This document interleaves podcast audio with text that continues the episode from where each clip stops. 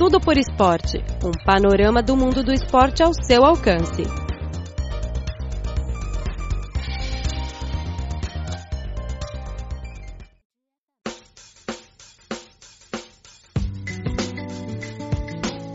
Caro ouvinte, seja muito bem-vindo ao programa Tudo por Esporte.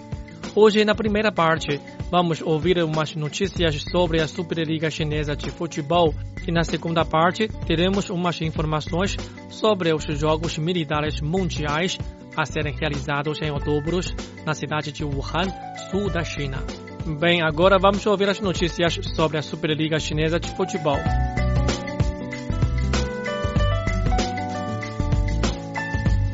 Dalian Yifang empatou com Tianjin Tianhai por 2 a 2, enquanto Chongqing Siwei derrotou o Hanzhou por 3 a 2 na Superliga Chinesa na semana passada. Sun Ke marcou o primeiro gol de Tianjin aos 8 minutos do primeiro tempo, antes de o atacante canês Emmanuel Boadan marcar duas vezes para Dalian Yifang aos 33 minutos e 41 minutos por 2 a 1 para o segundo tempo. No segundo tempo, o gol contra de Emmanuel Boadan ajudou Tianjin a empatar aos 62 minutos. Em Wuhan, o Hanzhou perdeu para Chongqing Siwei por 3 a 2. Jean Everett marcou o primeiro gol de Wuhan aos 47 minutos, mas o jogador brasileiro Allan Kardec marcou dois gols de Chongqing aos 51 e 69 minutos para ajudar Chongqing a virar o jogo. E Fernandinho Silva selou a vitória para Chongqing aos 92 minutos. O Hanzhou só marcou o segundo no final do jogo para o Jean Everett.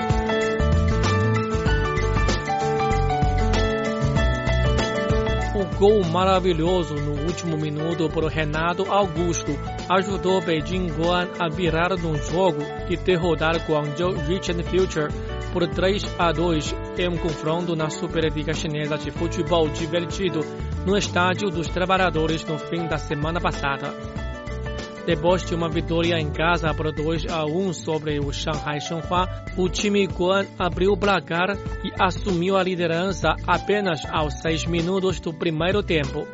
Depois de um bom trabalho do lateral Wang Gang, que jogava pelos clubes portugueses Benfica e Beira-Mar, Wang Zimin marcou com um acabamento simples. Destemido, Guangzhou tentou voltar ao jogo, mas a defesa do Guan impediu Matthew Jianggong de largar para casa. Guangzhou conseguiu colocar a bola na rede, mas foi anulado por impedimento. O time visitante continuou crescendo em confiança e o atacante Eren Zahavi parece incrédulo quando o juiz recusou seu pênalti depois de criar na grande área. Aos 19 minutos, o árbitro concedeu um pênalti a Guangzhou e Zahavi marcou para empatar o jogo. Guan chegou perto de recuperar a vantagem alguns minutos depois, quando o jogador brasileiro Renato Augusto abriu caminho pela defesa de Guangzhou, mas o goleiro Chen Yuelei teve um bom desempenho. Aos 35 minutos, o adversário do Guan assumiu a liderança. Através de outro pênalti de Zahavi, concedido após Wang Gang tropeçar em Lulin. Guan continuou a procurar um empate, mas ficou 1 a 2 no intervalo. No segundo tempo, Guan continuou a desviar a bola para a direita e um de seus ataques regulares produziu um escanteio. Com qual Yutabao, que jogava pelo time Benfica de Portugal, marcou com um cabeceamento inclinado para empatar de novo por 2 a 2. Apesar de jogar futebol de alta intensidade no calor do verão de Beijing, os dois lados continuaram a procurar vitória. O chute forte de Renato Augusto foi impedido por Chen Yuelei e Lulin deveria ter feito melhor quando chutou de forma leve e a bola foi impedida pelo goleiro de Guan Zhou Dehai.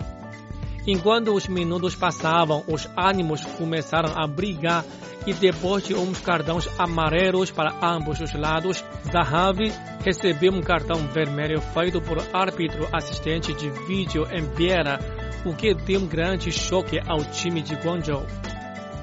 Com a expulsão de um jogador do adversário, Guan parecia pressionar sua vantagem numérica, mas depois que o esforço de Chi Jungguo foi desviado e o esforço de Biera foi afastado por Chen.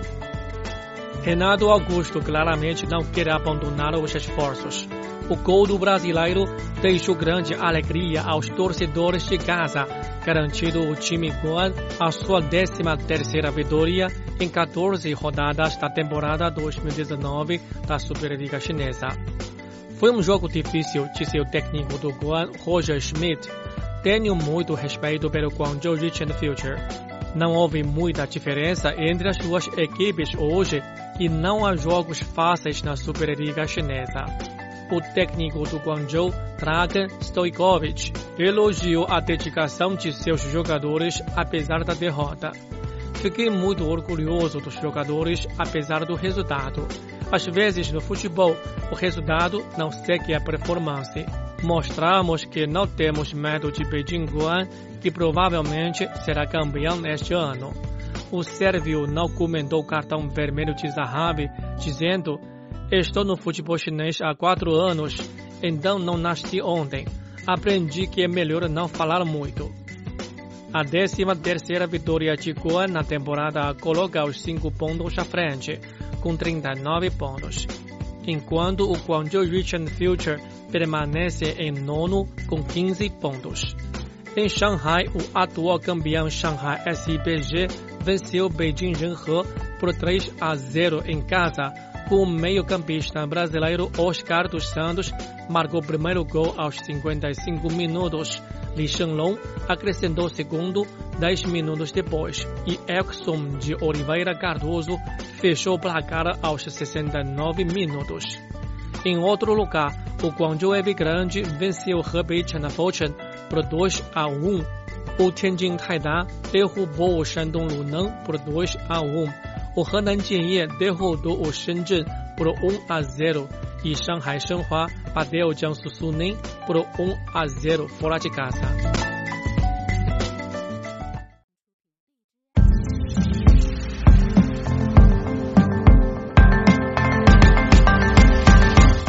Embaixada da China no Brasil e o Grupo de Mídia da China lançarão um concurso A China nas Minhas Lentes para celebrar o 70º aniversário da República Popular da China e o 45º aniversário das relações diplomáticas entre a China e o Brasil. Envie por e-mail fotos ou vídeos curtos de sua autoria, feitos durante sua estadia na China, frisando os momentos de intercâmbio entre os dois países. Inscreva uma foto ou um vídeo com duração de até 15 segundos, com informações em português indicando a data, o local e o conteúdo da obra. O prazo para envio é até 31 de maio e a entrega dos prêmios será no final de setembro de 2019. Envie suas obras para o seguinte e-mail: chinalentes2019@163.com. Mais informações, clique no site http portuguese.cri.cn.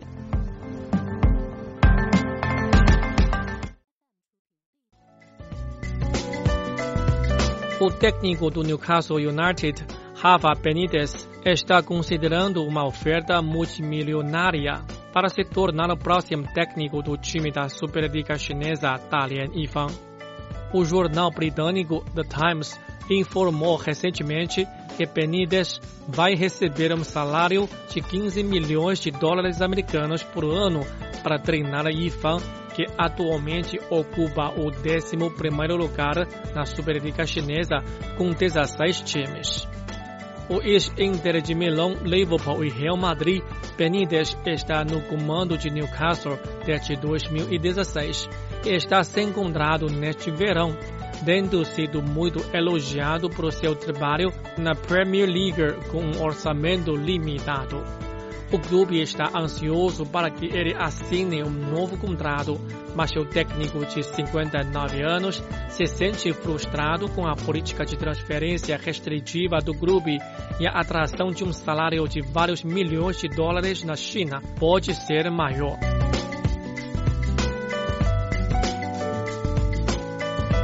Agora vamos ouvir umas notícias sobre os Jogos Mundiais Militares 2019. um total de 10.719 atletas de 105 países e regiões se inscreveram para competir nos próximos Jogos Mundiais Militares 2019 a serem realizados em Wuhan em outubro, disse uma autoridade recentemente. Durante uma conferência de imprensa em Beijing, a principal autoridade provincial disse que todos os 35 locais foram construídos ou reformados e uma série de eventos de teste estão sendo realizados antes da abertura dos jogos. Segundo o funcionário, a maioria dos locais e instalações está abertas à formação profissional, ensino e pesquisa após os jogos.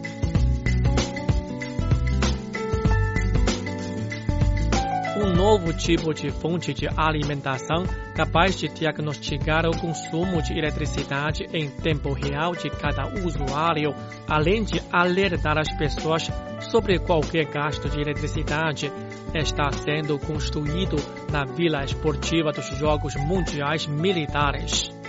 Os organizadores do evento da cidade anfitriã têm como objetivo transformar a vila em uma comunidade inteligente com tecnologia de inteligência artificial que o governo local afirma ser uma maneira eficaz de economizar energia e tornar os jogos mais verdes.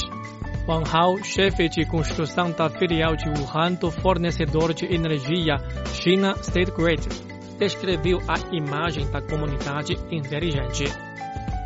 Quando os atletas ligam a TV, o aparelho de ar-condicionado o aquecedor de água ou qualquer outro equipamento elétrico, um aplicativo exibe o consumo de energia de seu Quando a carga de energia aumenta, o aplicativo envia automaticamente um aviso. No caso de falta de energia, o sistema notificará imediatamente a equipe para corrigir o problema. A fim de implementar este novo sistema, a empresa de energia teve que começar a partir das instalações fundamentais, incluindo a instalação de novos aparelhos de energia. O recém-construído aparelho de 110 kW para a vila tem um poderoso sistema de controle que toma decisões rápidas sem a necessidade de intervenção humana, acrescentou Wang observando que se a rede elétrica falhar, há 2.496 unidades finais na vila esportiva. Graças à nova tecnologia, agora podemos oferecer um serviço de energia personalizado a cada usuário para tornar os jogos mais ecológicos do que nunca, disse Wang.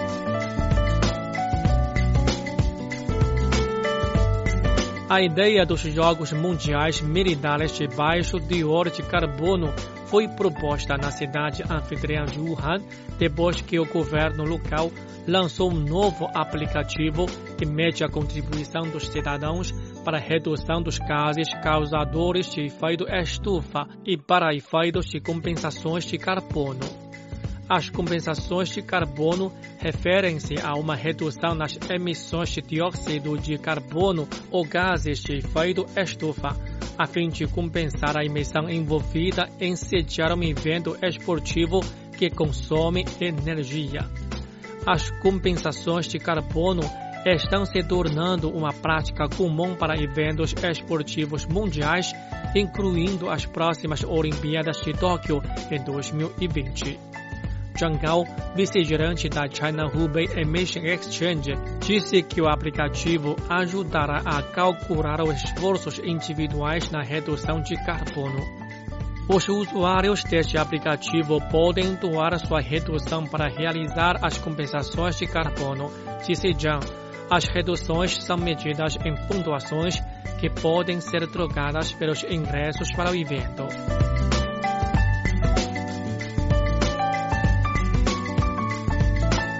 Bem, caro ouvinte, acabamos de transmitir as notícias sobre a Superliga Chinesa de Futebol e os Jogos Mundiais Militares. O programa desta semana fica por aqui. Muito obrigado pela sua sintonia e até a próxima.